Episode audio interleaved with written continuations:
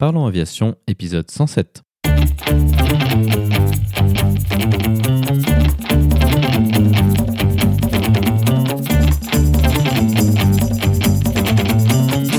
Parlons Aviation, le podcast qui parle de tout ce qui vole.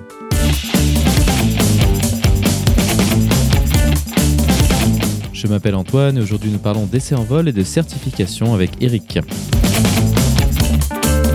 Nous proposerons également la vidéo de la semaine. Dans sa rubrique culturelle, Olivier nous parlera d'avions bombardier d'eau et du film Always. Bienvenue à bord, j'espère que vous êtes confortablement installés. Parlons Aviation épisode 107 et prêt au départ.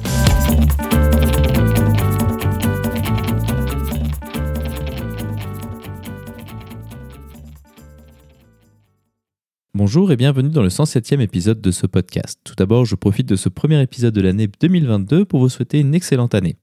Ensuite, cette semaine, nous allons parler d'un sujet dont nous n'avons pas encore vraiment parlé, les essais en vol et la certification.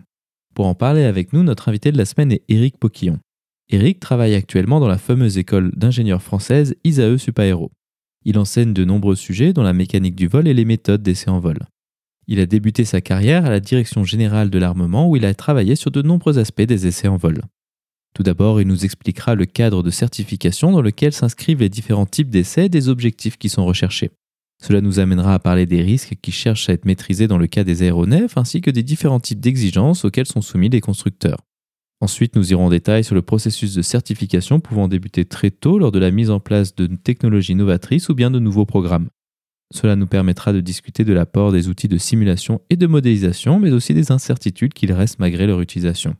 Pour conclure, Eric nous présentera les divers programmes de formation qui sont proposés par l'ISA et Supaéro autour de ces aspects passionnants de l'aviation. Avant de se quitter, Olivier est de retour cette semaine avec sa rubrique culturelle. Il nous parlera des avions bombardiers d'eau, dont le mythique Canadair et du film Always. Comme d'habitude, vous trouverez plus d'informations sur les sujets évoqués pendant l'épisode dans la description. Vous la retrouverez à l'adresse parlonsaviation.com/107. Et maintenant, passons donc directement à notre discussion avec Eric.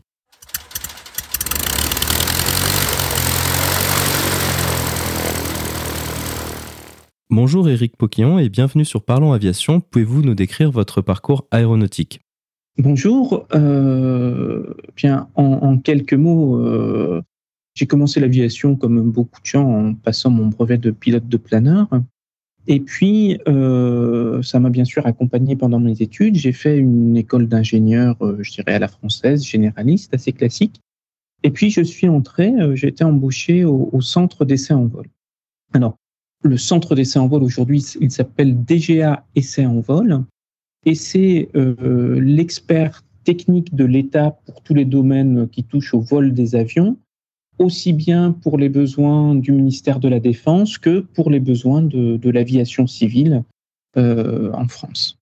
Alors après quelques temps, quelques années au, au CEV, j'ai eu la chance de, de pouvoir aller à l'école du personnel navigant d'essai-réception qui forme en France les équipages d'essai. Alors il faut peut-être euh, expliquer ce que sont les, essais en vol. Alors il y a des définitions très précises dans le, dans système légal français pour rester très simple, on, on fait des essais en vol lorsqu'on utilise un avion en dehors du domaine d'emploi de l'avion et puis des systèmes de l'avion, même son avionique, enfin son moteur, etc. Euh, donc en dehors du domaine où ces systèmes ont été démontrés comme étant sûrs et fonctionnant correctement. Alors ce qu'il faut savoir, c'est que en France, euh, cette notion d'essai en vol, elle a été définie depuis très longtemps et on n'a pas le droit en France de faire des essais en vol si on n'a pas une licence de pilote d'essai ou une licence d'ingénieur navigant d'essai ou d'expérimentateur navigant d'essai. Et l'EPNER est l'école qui forme les personnels navigants d'essai et qui aussi délivre, euh, enfin c'est le, CE, essai en vol qui délivre la licence de pilote d'essai, d'ingénieur navigant d'essai, etc. En revanche, euh, dans beaucoup d'autres pays, cette notion d'essai en vol n'est pas définie et, euh, euh, vous n'avez pas forcément besoin pour faire des essais de disposer de, de cette licence. Néanmoins, si on prend les États-Unis, par exemple, parce que bah, il faut quand même être compétent pour faire des essais en toute sécurité euh, et pour les réaliser efficacement, vous avez des écoles comme l'US Air Force Test Pilot School ou l'US Navy Test Pilot School et puis d'autres écoles privées qui forment aussi des équipages d'essai comme les PNER. Vous avez une école aussi en Angleterre, enfin. Et puis il y a quelques autres écoles de par le monde.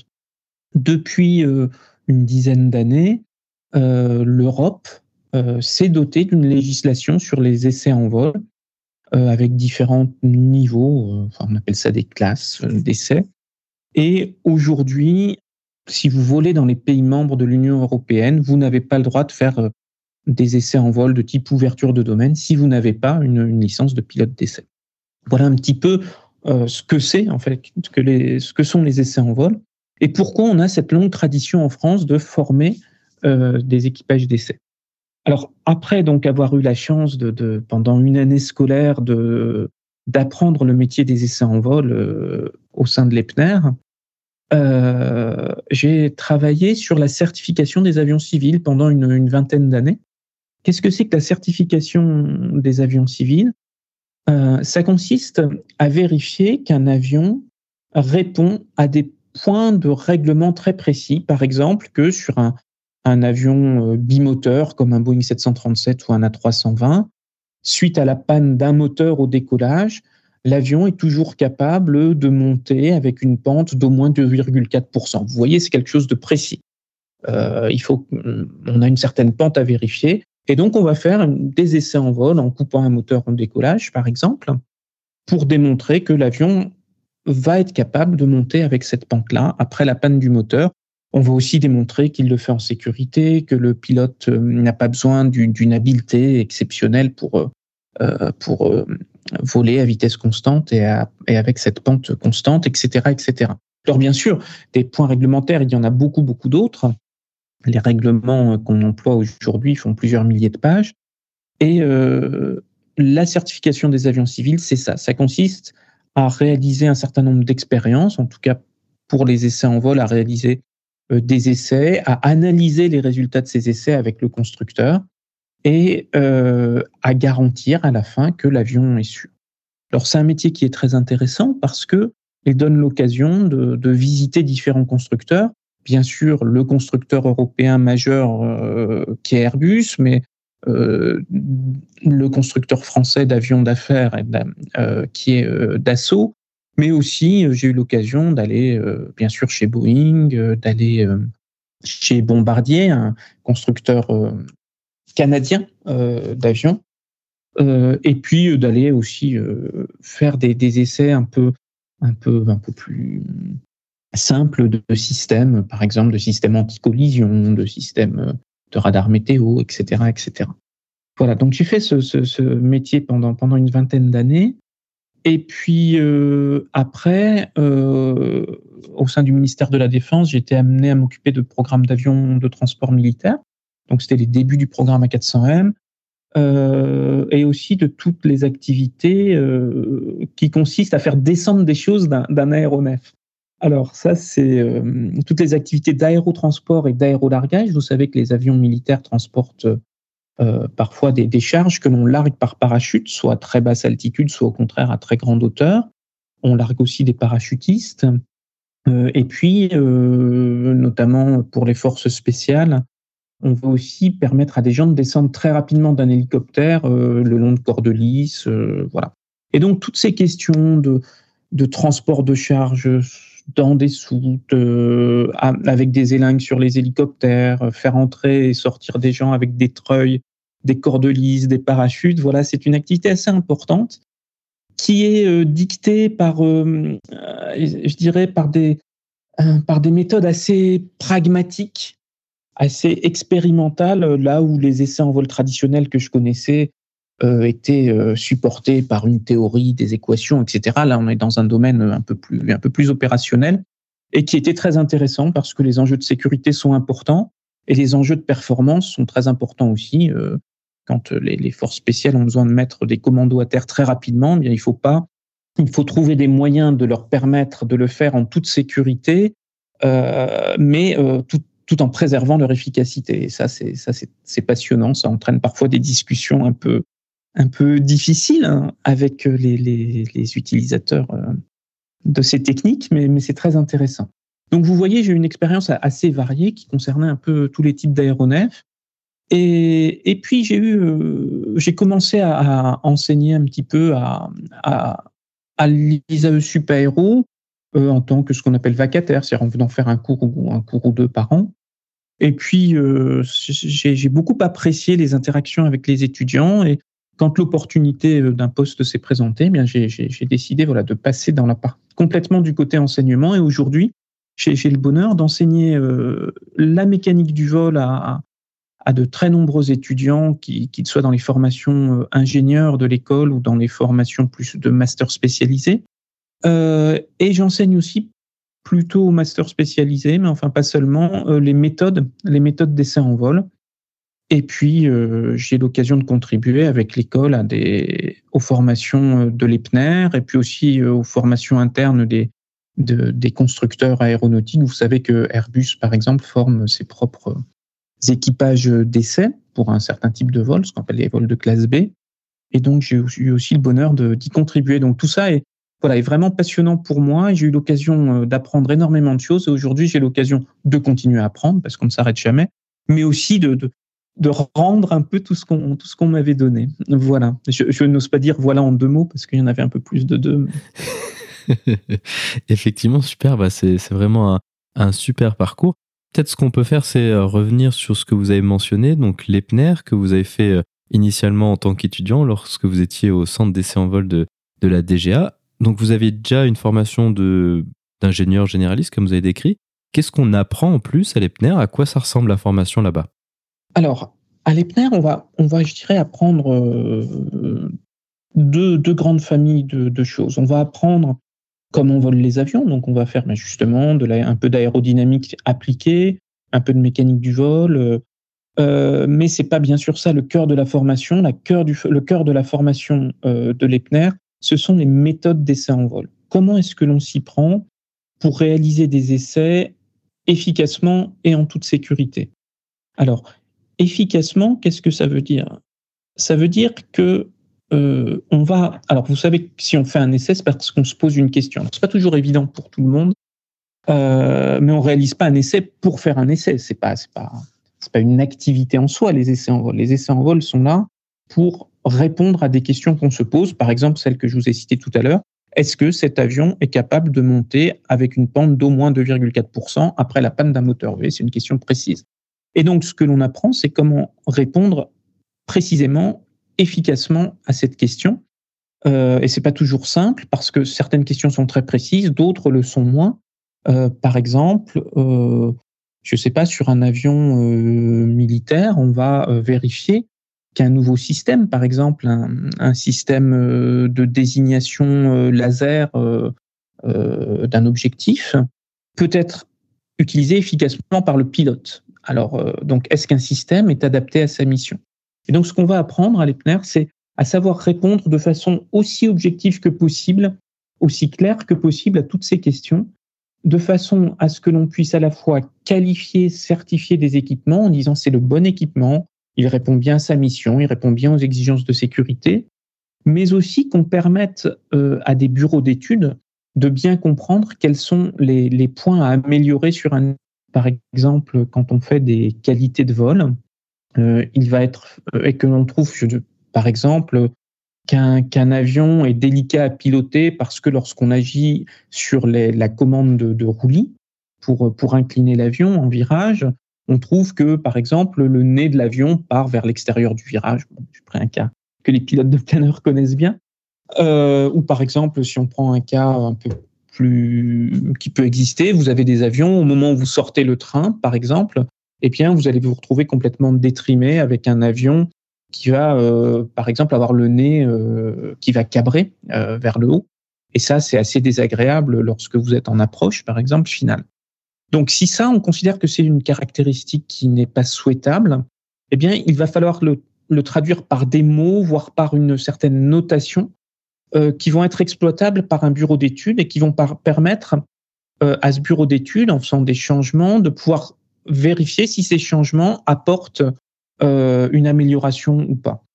Ça, c'est pas toujours évident parce que on pourrait se dire que ça dépend de, je dirais, des goûts personnels du pilote. Et ce qu'on va apprendre à l'EPNER, c'est ça. Ce sont des méthodes partagé par tout le monde, qui amène en général différents pilotes d'essai en équipe avec différents ingénieurs navigants d'essai à pouvoir donner des avis qui, qui se recoupent à un bureau d'études. Voilà. Donc ça, c'est la partie, je dirais, efficacité. La partie sécurité, bon, je pense qu'elle est, elle est relativement euh, évidente.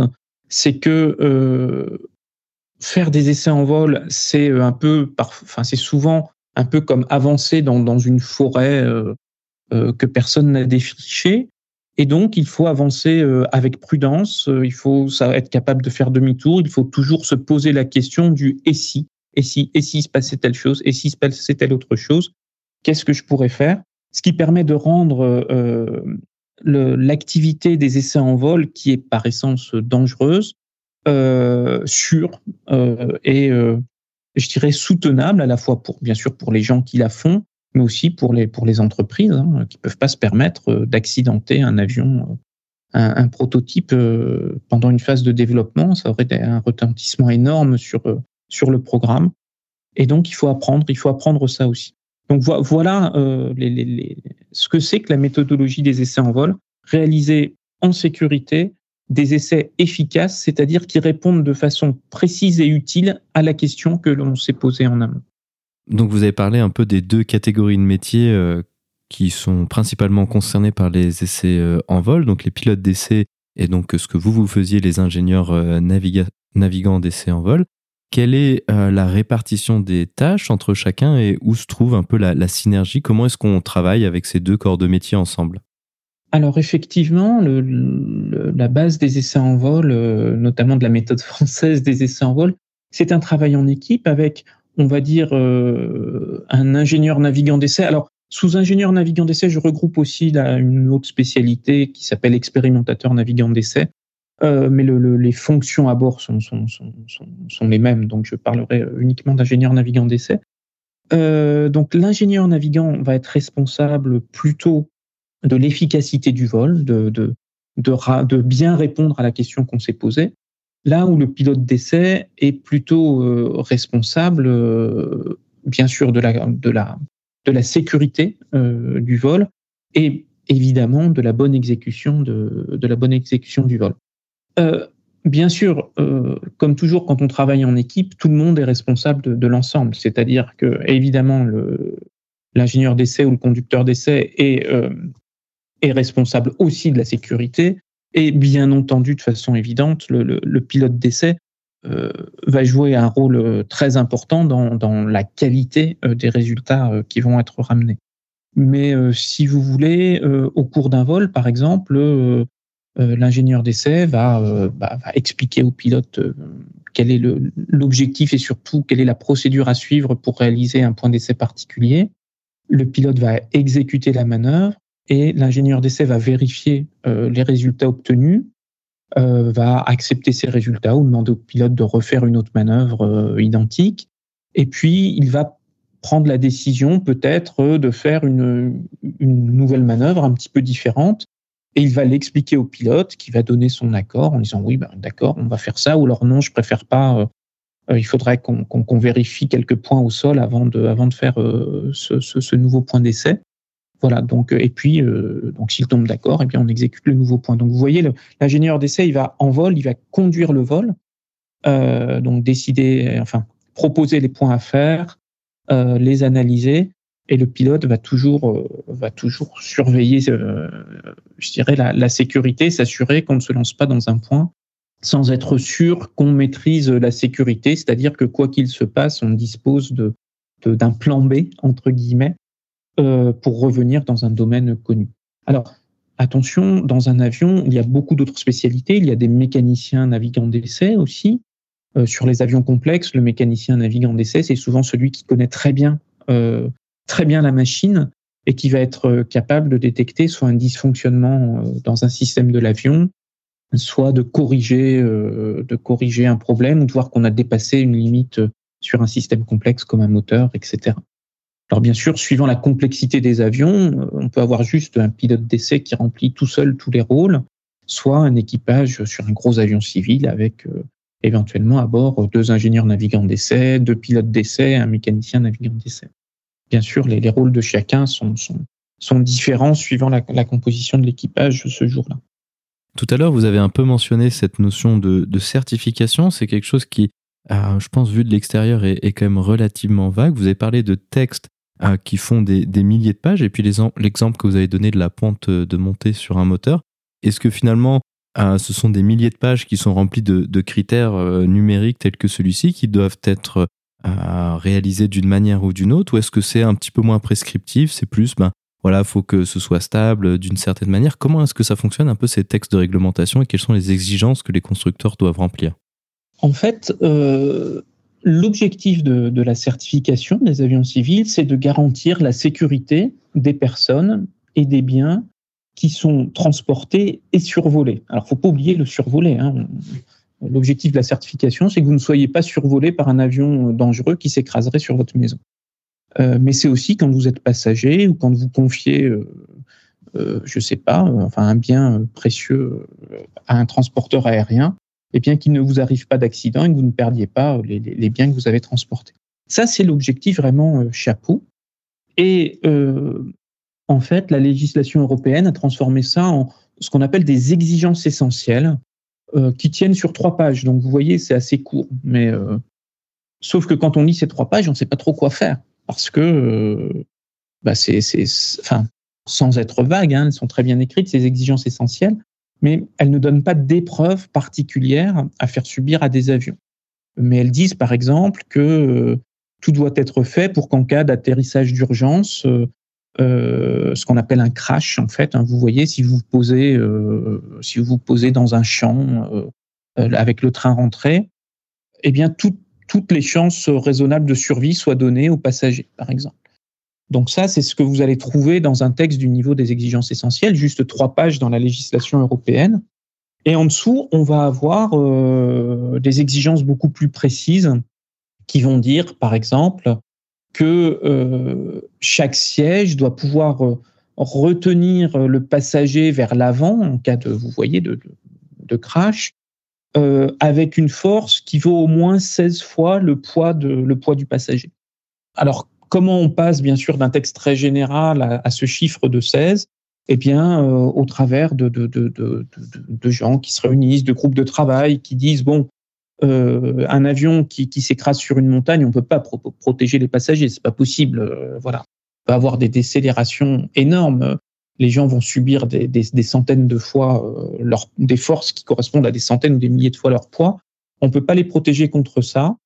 En revanche, ce qu'on sait, c'est que quand on subit une décélération telle que la ceinture de sécurité nous retient avec 16 fois notre poids comme force, eh bien, en principe, on est, peut-être un petit peu blessé, on a peut-être des bleus, mais euh, on est toujours vivant et ça paraît une limite, quelque chose qu'on saurait faire sur un avion. Voilà.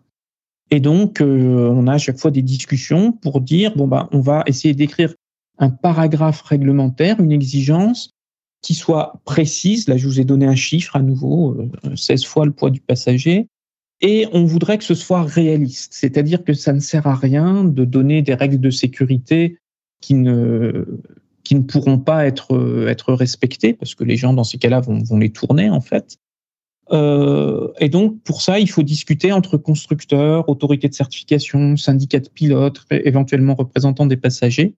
Et au bout de tout un processus comme ça, réglementaire, on arrive à écrire ces, livres qui contiennent, euh, comme je vous l'ai dit, euh, quelques milliers de pages, où on décrit des exigences. Alors, quelquefois, elles sont précises, 16 G, enfin, 16 fois le poids du, du passager, 2,4% de pente de montée. Quelquefois, elles sont très vagues euh, et elles disent euh, que tout ce qui est installé euh, dans un cockpit d'avion doit réaliser la fonction pour laquelle il a été installé. Alors c'est un peu vague ça. Qu'est-ce que ça veut dire? Ça veut dire que on vous demande pas forcément de mettre une horloge dans un cockpit d'avion, mais si vous en mettez une, elle doit donner l'heure. D'accord? Vous n'avez pas le droit d'installer euh, dans un cockpit d'avion une horloge qui euh, systématiquement se retarderait euh, d'une heure, dix minutes après le décollage. Ça, c'est pas permis. Pourquoi? Parce que ça va induire l'équipage en erreur, bien sûr. Donc vous voyez qu'il y a d'autres paragraphes réglementaires qui sont moins précis. Alors dans ces cas-là, on essaye de, d'écrire des documents qu'on appelle des documents d'interprétation pour expliquer comment, euh, dans les différents pays européens d'abord, et puis parce qu'on partage des règlements très proches avec les, les autres pays, par exemple aux États-Unis, au Canada, comment on interprète ces exigences. Voilà, donc on écrit aussi des, des documents de cette nature-là pour arriver finalement à, à appliquer les, les mêmes règles de sécurité à tous les avions du monde. Alors on essaye, hein, je vous dis pas qu'on y arrive parfaitement, mais on s'efforce d'arriver à ce que tout. Alors je vous parle pour mon domaine des essais en vol en tout cas, pour que tous les équipages du monde interprètent euh, à peu près de la même façon des textes réglementaires qui sont en général très très voisins que, que ce soit les textes réglementaires, euh, comme je vous l'ai dit, américains, canadiens, brésiliens euh, ou européens. Donc cette campagne de certification, c'est vraiment là l'objectif final de, la création, de la conception d'un avion civil. À partir de quand est-ce que ce processus débute? Parce qu'on imagine que, par exemple, si un constructeur veut construire un nouvel avion avec euh, plein de matériaux composites, alors maintenant, euh, aujourd'hui, c'est quelque chose qui est relativement bien connu, mais, mais à l'époque, ça devait être quelque chose de tout nouveau. Est-ce qu'on commence à parler de certification dès la conception ou est-ce que c'est quelque chose qui vient plutôt vers, euh, vers la fin, de, après la conception et peut-être plutôt lors de la fabrication, quelque chose comme ça le, D'abord, le souci de la certification, il habite les, bureaux avant-projet euh, des constructeurs. Par exemple, euh, on a à l'ISAE Super on a une équipe de recherche en, conception, euh, donc qui étudie les nouvelles méthodes de conception d'avions, qui réalise ce qu'on appelle de, de l'optimisation multidisciplinaire pour essayer de réaliser un avion qui soit optimisé simultanément en termes de structure, en termes d'aérodynamique, en termes de masse, en termes de consommation énergétique. Donc c'est assez compliqué d'optimiser euh, tout ça à la fois. Donc on a, on a des, des, des, chercheurs euh, de, de, haut niveau qui travaillent sur ces sujets-là. Et bien sûr, ils incluent les, la question de la certification euh, déjà au stade de leur recherche. Donc juste pour vous dire que même quand on est au stade de la recherche sur les méthodes de conception, déjà on pense, on pense certification. Euh, chez les constructeurs, euh, on va avoir donc le souci euh, de concevoir des, des designs. Un design, c'est tout ce qui fait la conception de l'avion, les matériaux qu'on va choisir, euh, les softwares qu'on va écrire, enfin, etc. On va avoir euh, le, le, souci que tout ce que l'on conçoit pour l'avion qui volera dans 15 ans soit certifiable. Alors, c'est pas toujours facile, et euh, c'est d'autant moins facile euh, que les règlements ont été écrits il y a assez longtemps et sont longs à faire évoluer. Alors pour cette raison-là, il est possible de proposer des amendements au règlement pour un programme d'avion innovant. Donc quand un avion va euh, être équipé avec des systèmes nouveaux, alors on a bien sûr aujourd'hui le cas de la propulsion électrique par exemple. Bien entendu, la propulsion électrique n'a absolument pas été prise en compte dans, les règlements euh, existants, validés aujourd'hui, mais on peut toujours écrire euh, donc des, amendements qu'on appelle des conditions spéciales, des amendements au règlement pour prendre en compte des, des designs innovants. Mais il faut le faire, le faire très tôt parce que euh, dès qu'on va imaginer une nouvelle technologie, on va commencer à réfléchir à comment certifier cette nouvelle technologie. Et donc ça va passer par euh, des aspects théoriques, des essais en, laboratoire de, sous-systèmes. Par exemple, les essais de batterie ont commencé il y a très longtemps pour à la fois bien comprendre où étaient les dangers des batteries et comment pouvoir dire qu'une batterie était sûre, qu'elle allait, euh, fonctionner correctement au cours du vol, qu'elle allait pas prendre feu, qu'elle allait pas exploser, etc., etc. Et donc, vous voyez, dès, dès, le stade de, de l'étude de nouvelles technologies, on essaye de définir comment on pourra certifier cette nouvelle technologie.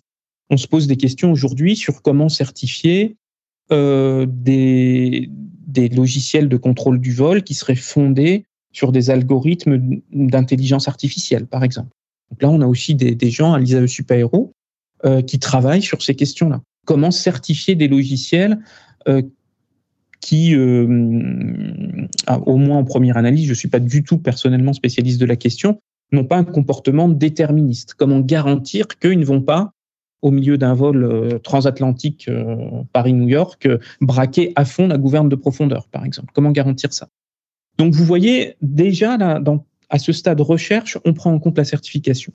Après, dans un programme en cours de développement, Vous avez des équipes chez le constructeur qui vont bien sûr commencer à discuter avec les, autorités de certification, donc l'EASA, par exemple en Europe, la FAA aux États-Unis, et qui vont dire, bien voilà, nous on a le projet de construire un nouvel avion euh, qui aura telle et telle caractéristique. Euh, donc ce sera un bimoteur euh, qui sera capable de faire, je sais pas, Londres, Londres, Sydney. il aura, il volera à telle vitesse, il aura telle caractéristique.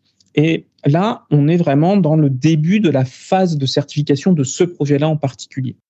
Alors, quand on en est là, le constructeur a déjà beaucoup travaillé euh, sur, euh, il sait déjà quelle technologie il va employer et donc euh, il sait aussi comment on va certifier les technologies.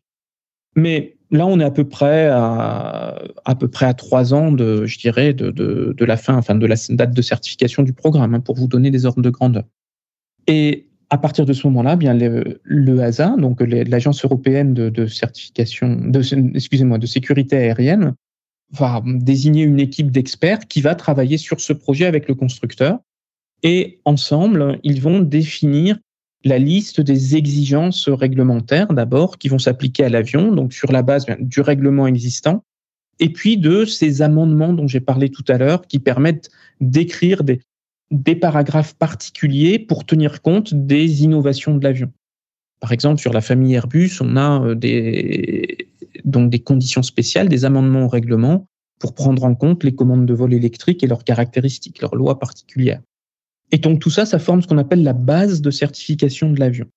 Une fois qu'on est à peu près d'accord, alors c'est une façon de parler, une fois parce que cette base de certification, elle va quand même continuer à évoluer un peu, continuer à être discutée, alors que l'avion en est déjà à faire ses essais en vol.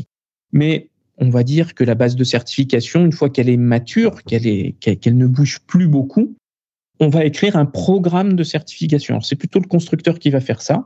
Et il va dire, ben, vous voyez, telle exigence, euh, par exemple, je sais pas, la largeur de l'allée. Hein, euh, il y a une exigence qui dit pour pouvoir évacuer rapidement un avion, il faut que l'allée centrale ou les allées, si c'est un avion à fuselage large, fasse au moins telle largeur.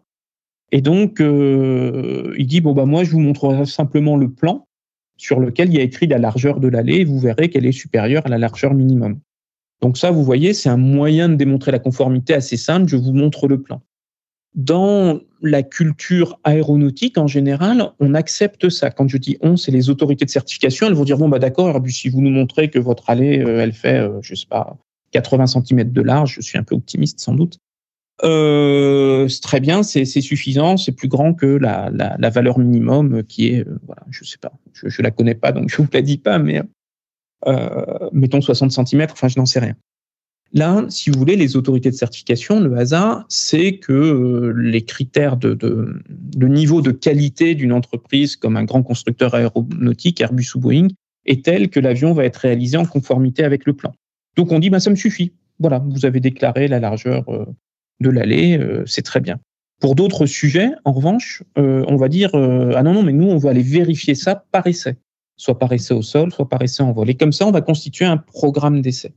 Alors, quand je vous parlais de, se mettre d'accord sur ce qu'on appelle les moyens de conformité, est-ce que c'est une déclaration? Est-ce que c'est euh, un document justificatif comme un plan? Est-ce que c'est une analyse euh, avec quelques équations?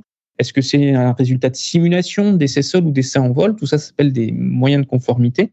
Ces moyens de conformité, ils sont adaptés à ce que l'on sait du constructeur je vous ai expliqué que euh, j'ai été amené à m'occuper plutôt dans l'aspect militaire, dans l'aspect défense de mon travail, du transport de, de, de charges par des gros avions de transport. Et là, il fallait s'assurer plutôt que les charges que l'on transportait allaient rentrer dans un A400M ou dans un Hercule C130. Et là, il y a aussi des critères de dimension, par exemple. Eh bien, euh, mon expérience, ça a été que là, on ne pouvait pas se fier à la déclaration du fabricant, par exemple, d'un container.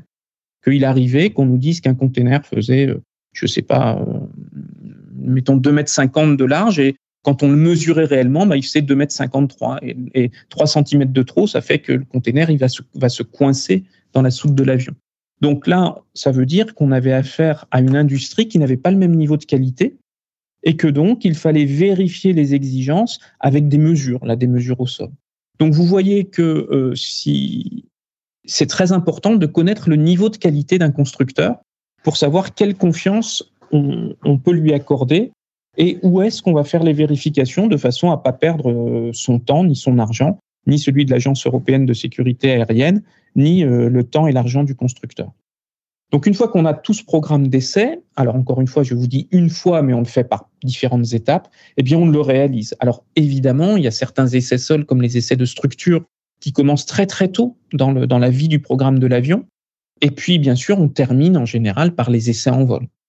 Et souvent, on, certifie l'avion euh, euh, alors qu'on est dans un état qui n'est pas forcément l'état de la livraison au premier client, on a, donc, vous avez un état de l'avion au standard de certification. Et en fait, au moment où on le certifie, on est encore en train d'essayer les dernières améliorations de l'avion constitueront le pas suivant qu'on appelle souvent le standard d'entrée en service euh, de l'avion. Voilà un peu pour le, vous voyez la prise en compte de la certification depuis les études très très amont sur comment on conçoit un avion jusqu'aux derniers essais en vol, euh, je dirais la veille de l'entrée en service de l'avion et bien sûr tout au long de la vie de l'avion, on va continuer à faire des essais en vol pour s'assurer de la sécurité des modifications qu'on va faire sur l'avion. Euh, des modifications parce qu'un client a demandé des améliorations, des, changements, ou euh, des modifications parce que euh, parce qu'un je sais pas un sous-système est devenu obsolète, on ne le trouve plus, et donc il faut le remplacer par un autre. donc il va falloir aussi faire des essais pour certifier ce, nouveau ce sous-système sur l'avion ou aussi pour certifier parfois certaines réparations. Quand un avion est, abîmé, eh bien, on, va devoir le réparer. Quand on le répare, on le modifie un petit peu et il faut certifier ces modifications. Alors, paraissant en vol ou pas, mais euh, voilà. Voilà, vous voyez, la certification, ça couvre vraiment toute la, durée de vie, en fait, d'un programme aéronautique. Une question qui, j'imagine, est relativement récurrente, c'est la, question du risque, alors que ce soit le risque au niveau de la sécurité des vols ou risque en termes de, risque de programme, qu'une évolution ou quelque chose qui a été mis en place ne, ne fonctionne pas. Quelle est la quantité d'incertitude et d'inconnus aujourd'hui lorsqu'on fait des essais en vol et au sol On imagine qu'il y a beaucoup de modélisation aujourd'hui, d'outils informatiques qui permettent de, prédire un certain nombre de, comportements. Quelle quantité d'inconnus et de risques reste-t-il aujourd'hui quand on fait les premiers essais, euh, que ce soit au sol ou en vol? Alors, c'est assez difficile en fait de, répondre à cette question. Euh, d'abord, ça va dépendre bien sûr de, l'ampleur, de l'ampleur du programme euh, auquel on s'intéresse. Si vous faites des, essais en vol d'un avion en construction amateur, par exemple, évidemment, vous n'avez pas les mêmes connaissances sur l'avion que préalablement au premier vol, je veux dire, que euh, sur un avion, euh, sur un nouveau programme euh, Airbus ou Boeing ou Bombardier, etc., enfin de, constructeurs d'avions majeurs. Donc la première règle pour la sécurité, c'est de toute façon de réunir le maximum de, connaissances que l'on peut. C'est une sorte de principe de précaution, si vous voulez. Et alors aujourd'hui sur les programmes majeurs, mais là il faudrait les, les, équipes d'essai en vol des constructeurs, vous en parlerez beaucoup mieux que moi, hein, mais on a relativement peu de surprises sur, par exemple, la vitesse de décrochage de l'avion. La vitesse de décrochage de l'avion, c'est la vitesse minimum à laquelle on peut voler sur un avion sans perdre le contrôle de la trajectoire, c'est-à-dire, euh, par exemple, en étant capable de maintenir le vol horizontal et sans perdre le contrôle de l'attitude de l'avion, c'est-à-dire sans que soudain euh, l'avion vous échappe en, en s'inclinant à droite alors que vous voulez lui maintenir les ailes horizontales ou l'incliner à gauche. Et donc, en, en dessous d'une certaine vitesse, ce n'est plus possible de maintenir le contrôle de la trajectoire ou de l'attitude de l'avion. Et on appelle ça le phénomène de décrochage. La vitesse à laquelle survient ce phénomène, elle est aujourd'hui assez bien connue avant le premier vol de l'avion. Là où on peut rencontrer euh, des surprises, c'est dans, alors si je reste sur ce phénomène qu'on appelle le décrochage, c'est sur ce qui se passe lorsqu'on passe en dessous de cette vitesse. Par exemple, quel va être le comportement de l'avion? Euh, on peut aussi avoir, les avions sont maintenant des, systèmes très complexes, et on peut avoir des couplages qu'on n'avait pas bien compris, bien prévus entre les commandes de vol, l'aérodynamique de l'avion, les caractéristiques aérodynamiques de l'avion. Par exemple, voir ces caractéristiques qu'on appelle aéroélastiques, c'est-à-dire la façon dont l'avion se déforme dans certaines conditions. Ce qu'il faut comprendre aussi, c'est que euh, nos capacités de simulation, elles nous servent pas qu'à prévoir le comportement de l'avion, elles nous servent à optimiser sa conception. Et donc, elles nous permettent, en général, de diminuer des marges de sécurité. Hein, si vous savez, si vous construisez un pont et si vous savez parfaitement où passent les efforts dans les piles du pont, vous allez pouvoir retirer du béton à différents endroits. Eh bien, on fait la même chose sur les avions. Et aujourd'hui, euh, les prévisions aérodynamiques, les prévisions structures, enfin toutes les capacités de simulation et de calcul que l'on a, nous permettent de, de, de, de, diminuer euh, des marges de sécurité à certains endroits.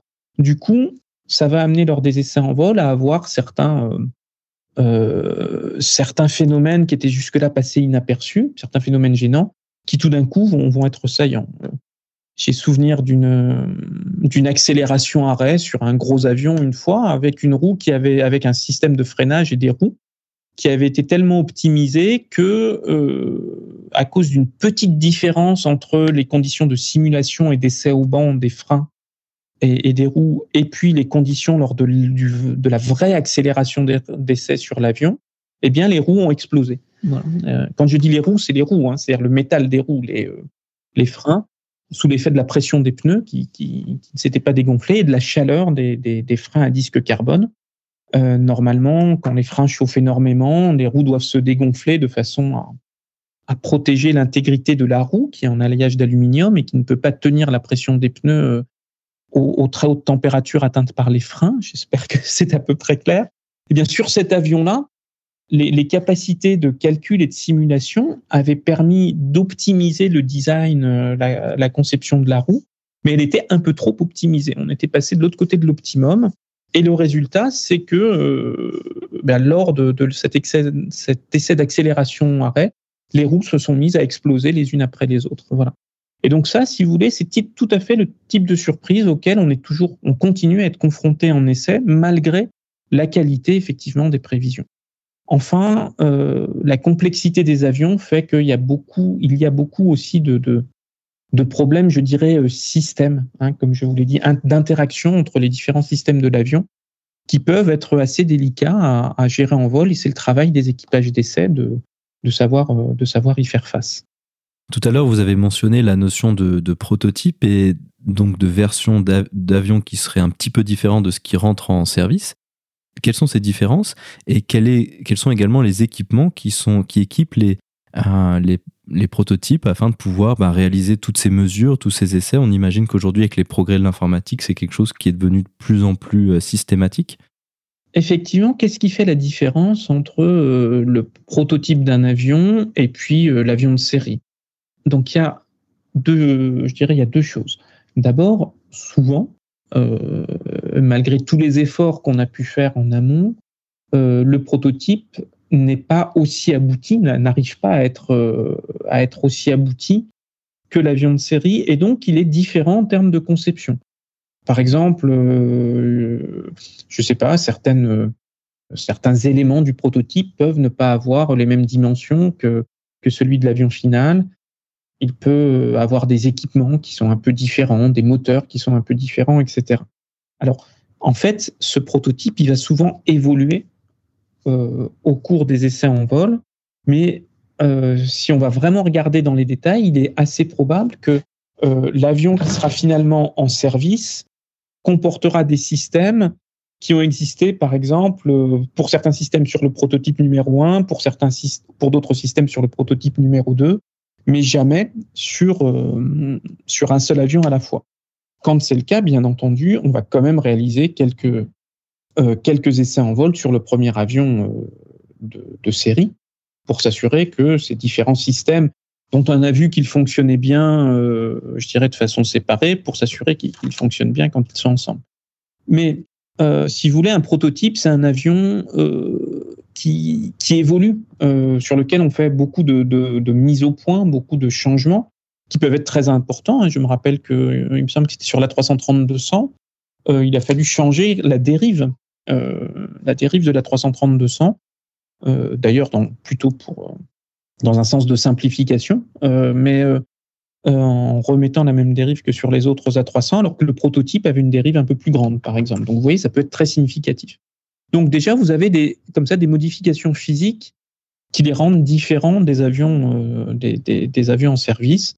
Encore une fois, vers la fin de la campagne, en général, on est assez proche de, l'avion en service. Et de toute façon, souvent, le, comme je vous l'ai dit, le, le premier avion représentatif de la série ben, va être lui-même un prototype d'essai en vol. C'est-à-dire qu'on va l'utiliser pour réaliser quelques essais en vol. Et de toute façon, tous les avions qu'un avionneur livre subissent tous une campagne d'essai dit de réception. On vérifie le, bon fonctionnement de l'avion complet dans sa définition actuelle. Donc ça, c'était pour vous expliquer les différences de ce qu'on appelle de définition. Ensuite, vous avez euh, sur les prototypes des installations de, mesure. Ces installations de mesure, euh, ou plus généralement des installations d'essai, parce qu'elles ne servent pas que à faire des mesures. Quelquefois, elles servent, par exemple, à euh, quand on veut euh, vérifier que les ailes d'un avion ne vont pas entrer en, vibration euh, sous l'effet d'un couplage entre les forces aérodynamiques et puis l'élasticité de la structure. On peut avoir des systèmes d'excitation, par exemple, pour secouer l'avion en vol, qui sont très particuliers et qui font partie de l'installation d'essai. Donc, donc, on va équiper les prototypes de tout un tas de systèmes, comme je vous l'ai dit, soit de mesure, soit d'excitation, soit de, soit des systèmes de ballast pour faire changer le, centre de gravité en vol, parce que la position du centre de gravité est, très importante dans les, caractéristiques de vol d'un avion. Euh, on peut utiliser, on peut mettre aussi euh, des, des, systèmes pour consommer de l'énergie, pour tester par exemple toute la génération électrique d'un avion. Puis on va mettre des, des, appareils électriques, des radiateurs en fait, si vous voulez, qui vont transformer en chaleur l'énergie, euh, l'énergie produite par les, par les génératrices pour les tester au maximum de leur capacité de génération électrique. Donc vous voyez, on va faire tout un tas de modifications comme ça. Alors, dans toute cette installation d'essai, il y a une partie qui est l'installation de mesure qui est destinée à, euh, à ramener des enregistrements de euh, tout un tas de, de, de caractéristiques de l'avion. Suivant les cas, on va soit avoir des capteurs particuliers qu'on va implanter sur l'avion, mais c'est compliqué, long et cher comme processus. Euh, on est souvent toujours obligé de le faire, notamment euh, pour tout ce qui concerne la déformation de la structure. Et puis, on peut alternativement utiliser les capteurs, euh, je dirais, naturels de l'avion. C'est-à-dire que aujourd'hui, euh, sur les avions modernes, toutes les informations recueillies par la prise de pression statique, la prise de le tube pitot, donc la prise de pression totale de l'avion, par exemple, mais tout un tas d'autres informations, comme les positions des, des, gouvernes, par exemple, vont circuler sur des bus avioniques et on ne va pas avoir besoin d'implanter des capteurs spéciaux, on va se contenter de mettre des espions qui vont écouter ces bus pour récolter euh, ces paramètres. Et après, on va avoir des dispositifs particuliers pour enregistrer ces quantités énormes, mais vraiment énormes de données aujourd'hui, qui sont disponibles, qui, qui, qui, parcourent les bus avioniques de l'avion, euh, et aussi pour certains vols, euh, pour transmettre une partie de ces informations vers le sol au moyen d'un système de ce qu'on appelle de télémesure, donc un système de, de, qui va envoyer par, par onde radio ces paramètres au sol vers une salle d'écoute où on pourra les visualiser, suivre le vol et, et assister l'équipage en réalisant des calculs, des, des vérifications euh, depuis le sol. Donc euh, ces quantités de données qui sont générées, je pense on imagine assez facilement qu'elles sont énormes. Et on imagine également, je pense, qu'il y a beaucoup de personnes au sol, en bureau d'études, qui sont assez intéressées de d'avoir ces données pour pouvoir ben, ajuster les modèles et puis voir si ce que eux ont conçu euh, fonctionne. Comment est-ce que ça se passe à ce moment-là? Est-ce que les données sont disponibles de manière large ou est-ce qu'il y a une certaine préanalyse qui est faite par les équipages d'essai avant de disséminer ça dans les bureaux d'études? Alors, l'équipage d'essai, il travaille pour son, pour son organisation. Euh, donc, euh, donc, effectivement, euh, son rôle n'est absolument pas de, de, de, filtrer les informations euh, en interne, hein, mais au contraire de, de les rendre disponibles. Alors, si, ce qui peut se passer, c'est alors pas forcément, enfin, ça va dépendre encore une fois l'ampleur du service essai du constructeur, mais, mais effectivement, vous avez en général un service essai qui va qui emploie beaucoup de monde chez un constructeur comme Boeing ou comme Airbus, euh, qui va avoir pour mission de, rendre intelligibles euh, toutes ces données, c'est-à-dire de sélectionner les bonnes données, de, de leur appliquer des étalonnages, de, de, euh, de les extraire de, de, de l'énorme flux de données disponibles pour, pour rendre un paquet de, ces données utilisables par, par, je dirais, les gens en charge de, de l'étape suivante du traitement.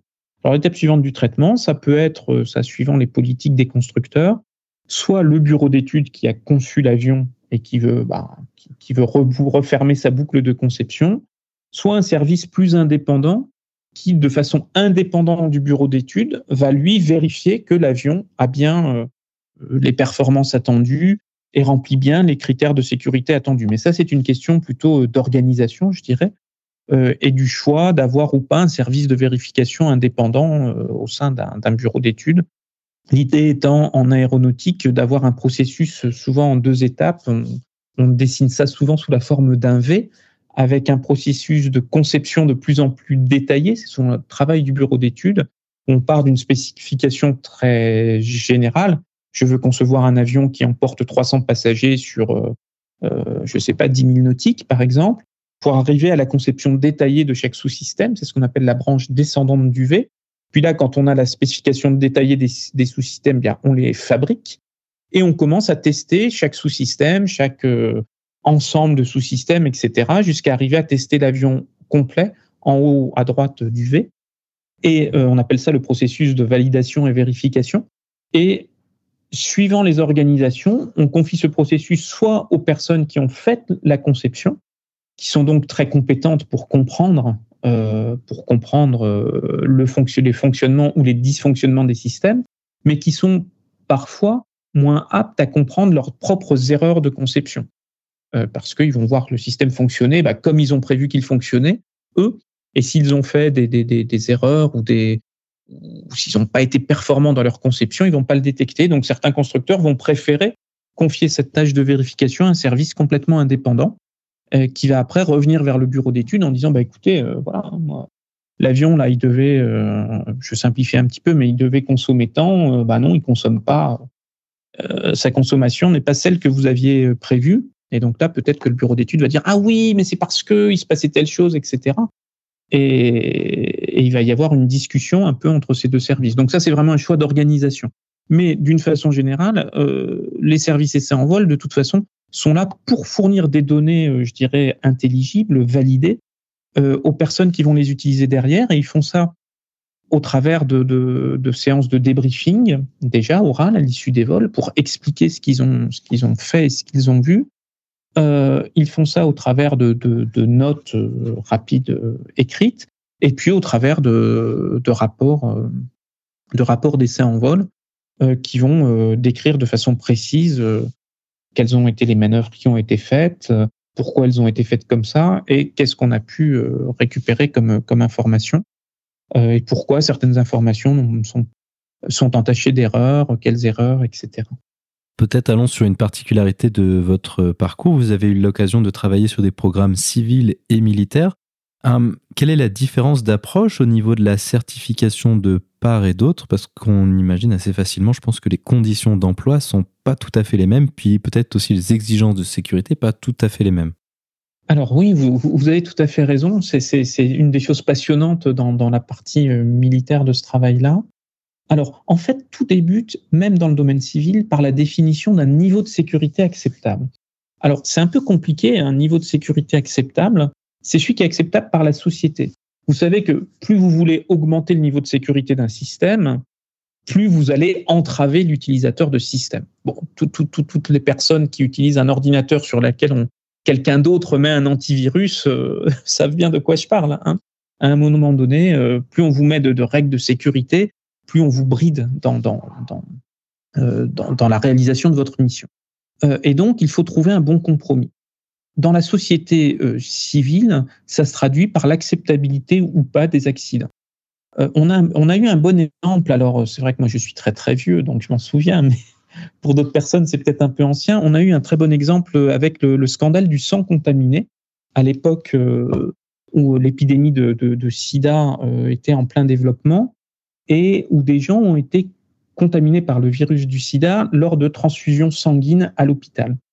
Là, clairement, il y a eu une baisse du niveau de sécurité de la santé en France qui a été inacceptable et qui s'est traduit par des manifestations dans la rue et les manifestants réclamant la démission du ministre de la, Santé de l'époque, voire des poursuites pénales à son encontre.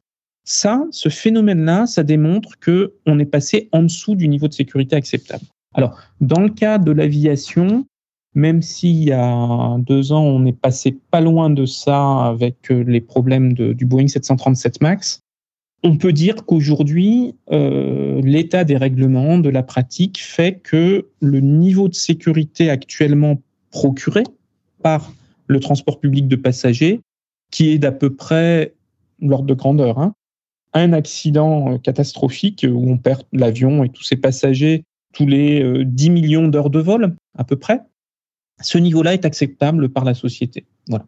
Quand vous annoncez le crash d'un avion, euh, vous n'avez pas des gens qui, descendent dans la rue pour dire que c'est inacceptable. Donc euh, aujourd'hui, on est à peu près bien réglé de ce côté-là. Côté euh, militaire, bien c'est un petit peu compliqué parce qu'il faut trouver, il faut trouver quel est ce niveau acceptable. Donc ça, c'est la première difficulté. Alors pour ça, il faut ben, beaucoup discuter avec les utilisateurs pour essayer de comprendre euh, déjà sur un théâtre d'opération, donc euh, en conditions euh, réelles, avec un danger militaire réel, quel est le niveau de sécurité qui est acceptable.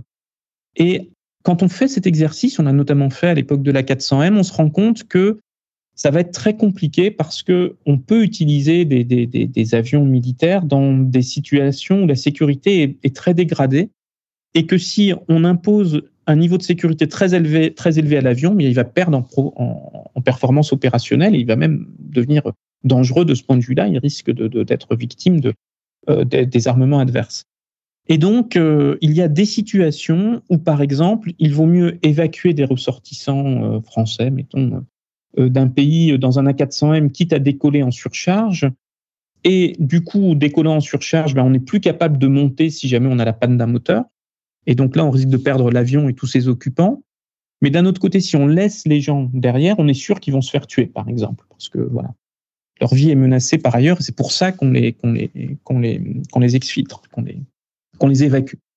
Alors dans ce cas-là, il y a une première question qui se pose, c'est euh, d'accord la surcharge, mais jusqu'à jusqu'à quel point? C'est-à-dire euh, qu'est-ce qui est acceptable comme niveau de surcharge? Parce que si on est sûr de se tuer au décollage, c'est pas la peine de partir. Donc il faut trouver euh, quelle est euh, la masse euh, appropriée qui va permettre de décoller avec un niveau de sécurité raisonnable. Et par exemple, ben justement, on va faire le choix de dire, bon, OK, on accepte de cracher l'avion en cas de panne moteur. Voilà. Donc ça, ça va nous donner un petit peu un niveau de sécurité. On va en discuter avec les avec les opérationnels et on va se dire, bah, si on accepte ça, on peut gagner beaucoup sur la masse au décollage. Et finalement, on est passé d'une probabilité, disons, de un accident tous les millions d'heures de vol à euh, alors je parle pas de, malveillance ou de, risque militaire là, hein, mais on passe la, panne d'un moteur juste parce que voilà, il tombe en panne comme ça, euh, pas parce qu'on lui a tiré dessus. Euh, on passe à 10-5, c'est-à-dire à, un accident tous les 100 000 heures de vol. On dit bon bah ça c'est encore acceptable. Et du coup, on va pouvoir proposer un mode de fonctionnement de l'avion avec ce niveau de sécurité un petit peu dégradé. Alors, ce qui est très compliqué, c'est que par ailleurs, les A400M, euh, pour prendre cet avion-là, mais c'est vrai pour tous les avions, ils s'entraînent tous les jours euh, en temps de paix euh, au-dessus du, territoire français.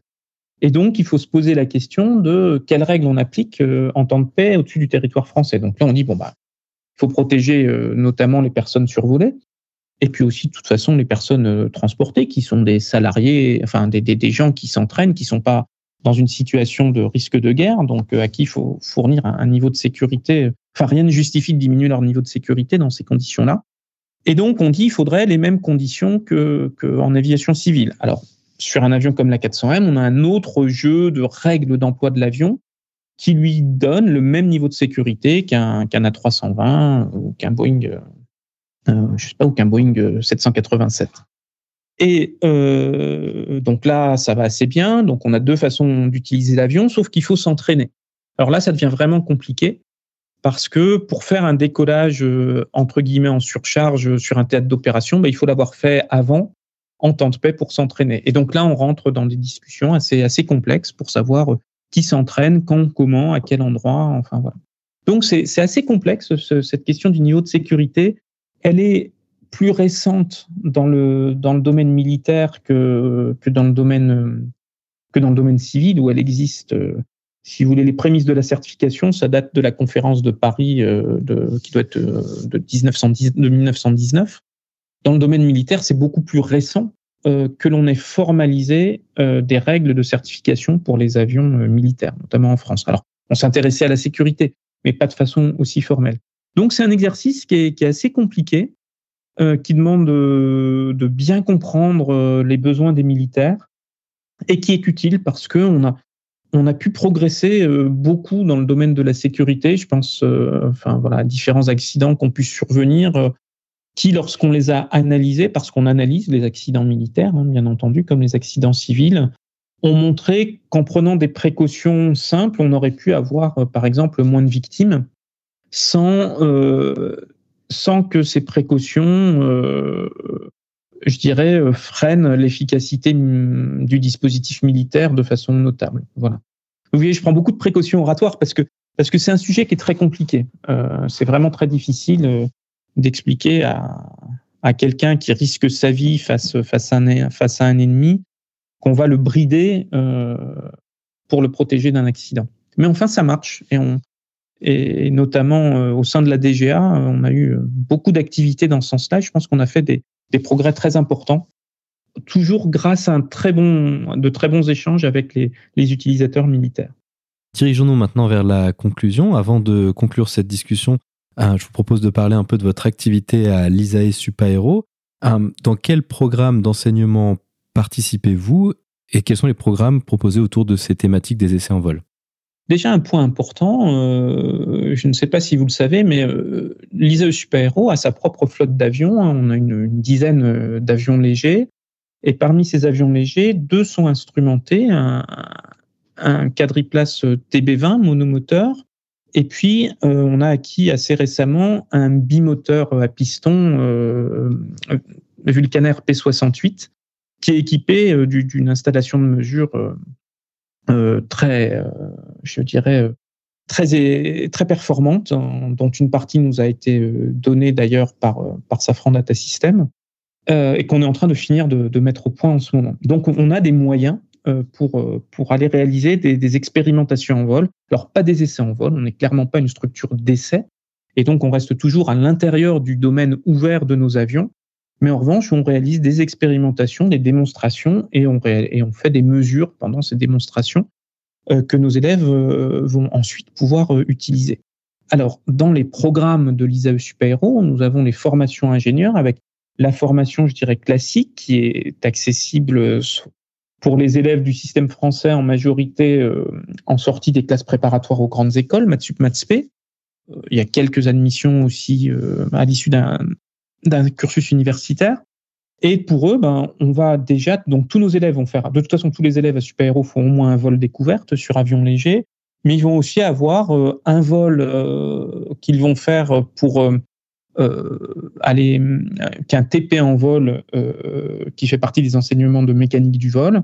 Et puis il y a un deuxième TP où là on va voir plutôt ce qu'on appelle les qualités de vol de l'avion, donc où on, remue beaucoup l'avion et où là plutôt que d'emmener les élèves en vol pour éviter qu'ils soient malades ou, même simplement assaillis par, par les sensations, on préfère faire une télémesure. Donc, on transforme notre amphithéâtre en, en salle de télémesure. On a un avion en vol en temps réel, on discute avec le pilote, on lui demande de faire des manœuvres et on affiche, euh, on affiche euh, ben, déjà un petit modèle 3D de l'avion pour que les élèves comprennent ce que l'avion est en train de faire euh, en pratique. Et puis, on affiche les différents paramètres et, et on peut on peut démontrer, euh, par exemple, des taux de roulis élevés, des choses comme ça, euh, qu'on évite de faire avec les élèves à bord, comme je vous l'ai dit, pour ne, pas les rendre malades. Voilà. Donc ça, c'est ce que font tous les élèves du cycle de formation ingénieur euh, classique, sous statut d'étudiant. Et on a un autre cycle de formation ingénieur en alternance, donc où les élèves ont le statut d'apprenti. Donc là, ce sont des élèves, il est accessible après typiquement un BTS ou un DUT. Et là, c'est pareil, euh, il y a un cours de mécanique du vol et il y a. Euh, alors, on vient de, faire évoluer le programme. Donc là, il y a jusqu'à l'an dernier, il y avait un TP en vol et cette année, je ne sais pas vous dire si on a encore le TP en vol ou pas pour cette formation. Euh, mais voilà, jusqu'à l'an dernier, il y avait encore un TP en vol dans cette formation. Après, nous avons des, masters, des masters of science, donc qui font partie du système licence master doctorat. Donc, donc c'est un master of science en deux ans. là, il y a bien sûr un, cours de, mécanique du vol avec illustré par par une séance de télémesure. Euh, et puis, nous avons des masters spécialisés. Donc, les masters spécialisés, ils vous prennent à bac plus 5, ils vous laissent à bac plus 5, mais ils vous apprennent un métier. Pour ces masters spécialisés, pareil, les cours de mécanique du vol sont illustrés par des TP en vol, soit à bord de l'avion, soit euh, en télémesure. Et nous avons en plus un, une option du master TAS Aero qui s'appelle l'option Flight Test Engineering. L'autre option étant Aircraft Design. En fait, ces deux options correspondent chacune à la partie descendante pour aircraft design et remontante pour flight test engineering du V méthodologie de, de la méthodologie euh, de l'ingénierie système en aéronautique. Et dans cette option flight test engineering, là, on, présente euh, à nos élèves les, différentes méthodes d'essai, puisque eux apprennent vraiment à, à vérifier, valider euh, les, euh, les caractéristiques d'un avion, d'un système aéronautique, et notamment par essai en vol. Et donc, ils ont une douzaine de vols assez variés, hein, qui vont euh, des vols de mesure de performance à des qualités de vol ou à des aspects système. Et donc là, eux vont devoir euh, euh, vraiment conduire le, conduire le vol, même si c'est un vol, encore une fois, un peu préformaté. Hein. Il n'est pas question de faire des vrais essais en vol. Et ils vont surtout recueillir les données et puis euh, bien réaliser un rapport dans lequel ils démontreront que l'avion est conforme à telle ou telle spécification ou point réglementaire. Voilà. Donc, euh, donc ça, c'est un, un master qui est vraiment très très proche du milieu des essais en vol et beaucoup de nos étudiants vont après travailler dans le domaine des essais en vol et notamment au ministère de la Défense, à DGA, à Essais en vol. Voilà. Après, on a aussi des enseignements dits électifs là qui sont proposés à quelques élèves qui le souhaitent qui sont aussi dédiés aux méthodes, aux méthodes d'essai en vol, avec, euh, suivant le cas, trois ou quatre euh, TP en vol, qui peuvent être assez détaillés. Hein. Quelquefois, par exemple, il y a un TP qui va se faire un peu à l'extérieur de, Toulouse parce qu'il faut réaliser des séries de passages à moyenne altitude au-dessus d'un aérodrome pour mesurer les, erreurs du système d'indication d'altitude et de vitesse de l'avion. Donc, c'est des choses assez techniques.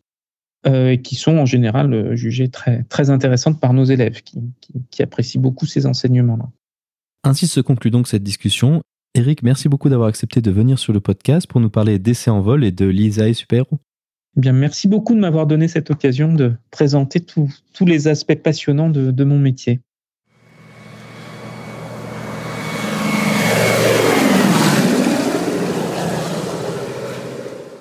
La vidéo de la semaine est une vidéo de la chaîne YouTube d'Airbus. Elle fait partie d'une série de vidéos présentant en images un certain nombre d'aspects des essais en vol chez le constructeur européen.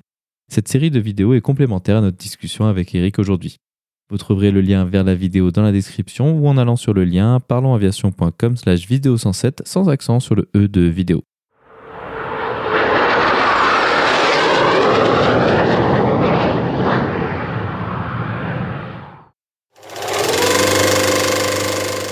Je m'appelle Maverick. Maverick? C'est pas un nom, ça, c'est un sobriquet. Tu saurais le faire voler. Tu l'as bien fait voler, toi. Recherche Mirage 2000 en provenance de Farnborough, dans le 050 de votre position pour 60 nautiques, niveau 350. Ça va? Oui. Tout est vérifié. Bien sûr. Oui.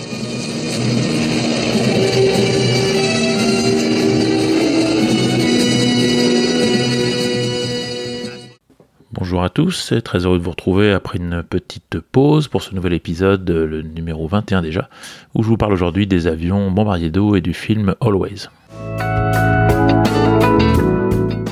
Alors plutôt que de vous parler hum, que d'un seul avion cette fois, il m'a paru plus intéressant euh, de vous parler d'une famille d'avions assez hétéroclite finalement, et plutôt surprenante que sont les avions bombardiers d'eau.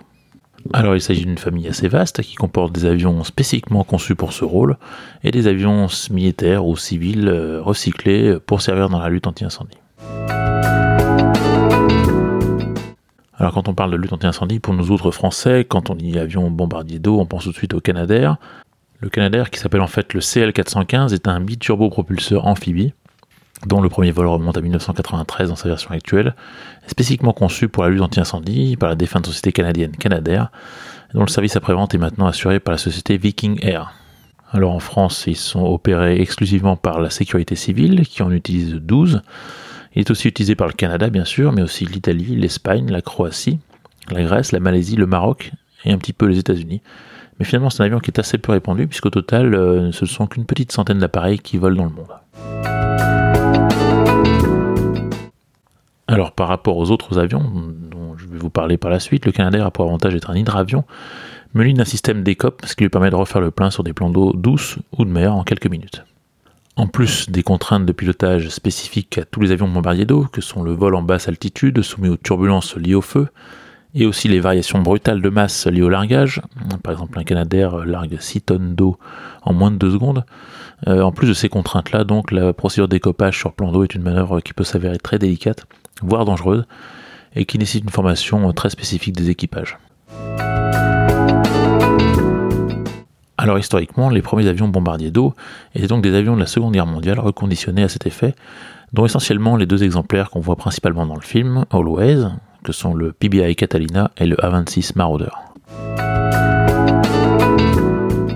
Le Catalina, dont vous connaissez sûrement la silhouette, est un gros hydravion bimoteur utilisé comme patrouilleur et comme avion de lutte anti-sous-marine, conçu dans les années 30 et que l'on voit dans de nombreux films sur la Seconde Guerre mondiale, et dont certains exemplaires ont donc été utilisés comme bombardier d'eau après la guerre, sans possibilité d'écopage comme le Canadair bien sûr, c'est l'avion que pilote John Goodman dans le film. Le Douglas A-26 Invader, qui est l'avion que pilote Richard Dreyfus, est aussi un avion de la Deuxième Guerre mondiale, qui est un bombardier léger bimoteur, qui a été utilisé jusque dans les années 60 par les militaires et jusque dans les années 90 par les services américains de lutte anti-incendie. Alors, la variété d'avions et d'hélicoptères utilisés historiquement et de nos jours pour la lutte anti-incendie est finalement assez importante, avec plus d'une trentaine d'appareils différents, qui va d'avions monomoteurs, tels que le Pilatus PC-6, un avion bien connu des clubs de parachutisme, qui peut être aménagé avec un réservoir de 1000 litres, jusqu'au DC-10 Air Tanker, dérivé donc du jet commercial tri-réacteur DC-10, dont trois exemplaires sont utilisés aux États-Unis pour la lutte anti-incendie en zone rurale, avec une capacité de 45 000 litres d'eau largable en 8 secondes. Pendant quelques années, un Boeing 747 modifié et appelé Super Tanker a également été utilisé comme bombardier d'eau avec une capacité de 70 000 litres d'eau ou de retardant. L'efficacité de l'appareil restant apparemment mitigée du fait de sa complexité de mise en œuvre et de par ailleurs de coûts d'exploitation vraiment prohibitifs. L'unique exemplaire encore en service en début de l'année 2021 vient d'être vendu pour être conditionné en cargo. Vite, on peut pas descendre. C'est drôle, ça m'a l'air dégagé par ici. Par ici, non, par ici Passe tanker Passe tanker Ici, chef de feu, à vous Écoute, chef de feu. On a une urgence Faites Tosca, comme grouillez-vous On crie La cavalerie charge dans 4 minutes. Tanker 57 à chef de feu. Disons dans une minute. Mon vieux Saint-Pierre, ne me fais pas ça. Combien il te reste de carburant? J'adore être au coin du feu, ma chérie, tu le sais. Mon vieux Saint-Pierre, tu as la voix que je déteste, la voix du casse-cou qui va faire une connerie.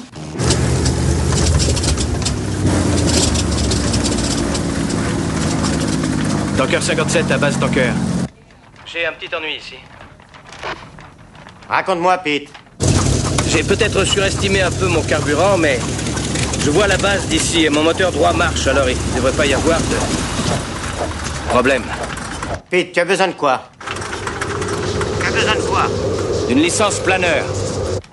Always euh, est donc un film de 1989 réalisé par Steven Spielberg avec Richard Dreyfus, Holly Hunter et John Goodman dans les rôles principaux, dont le héros principal est donc un pompier du ciel qui va trouver la mort dans l'exercice de sa profession, mais qui par-delà la mort va continuer à être un témoin passif de l'existence des personnes qui lui sont chères, et en particulier de l'amour de sa vie.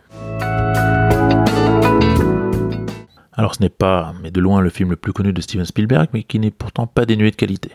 La réalisation est évidemment parfaite, avec des scènes aériennes de lutte anti-incendie, qui sont en particulier très bien rendues, avec principalement euh, le A26 et le Catalina.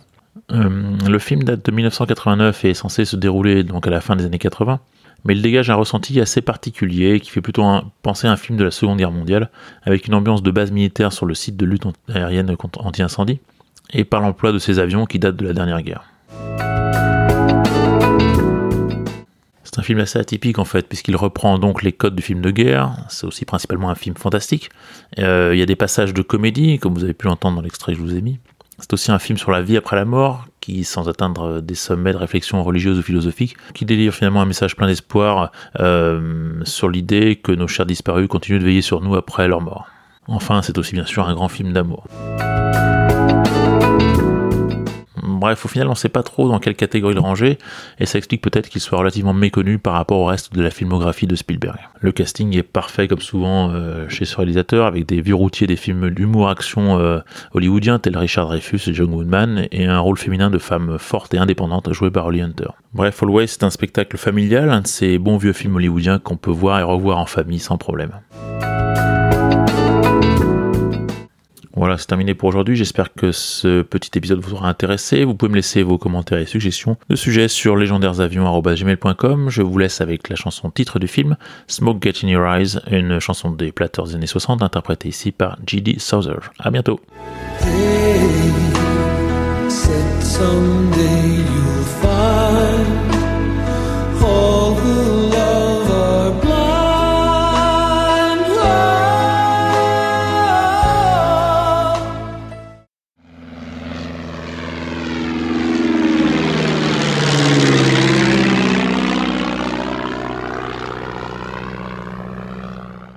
Ainsi se conclut donc le 107e épisode de ce podcast. J'espère qu'il vous a plu et je vous invite à vous abonner sur votre application de podcast favori.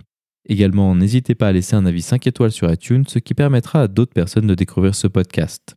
La description de cet épisode est disponible sur notre site web parlonsaviation.com/107. Je tiens à remercier Eric d'avoir accepté de venir sur le podcast pour nous parler des essais en vol et de la certification, ainsi que l'agence de communication Oxygène qui nous a mis en contact. Si vous avez des questions, des remarques ou des suggestions, n'hésitez pas à nous contacter sur contact@parlonsaviation.com. Si vous voulez recevoir des notifications lors de la sortie des nouveaux épisodes, vous pouvez vous inscrire à la newsletter dans la barre latérale droite de notre site parlonsaviation.com. Vous pouvez également nous suivre sur Twitter sur @parlonsaviation et sur Facebook.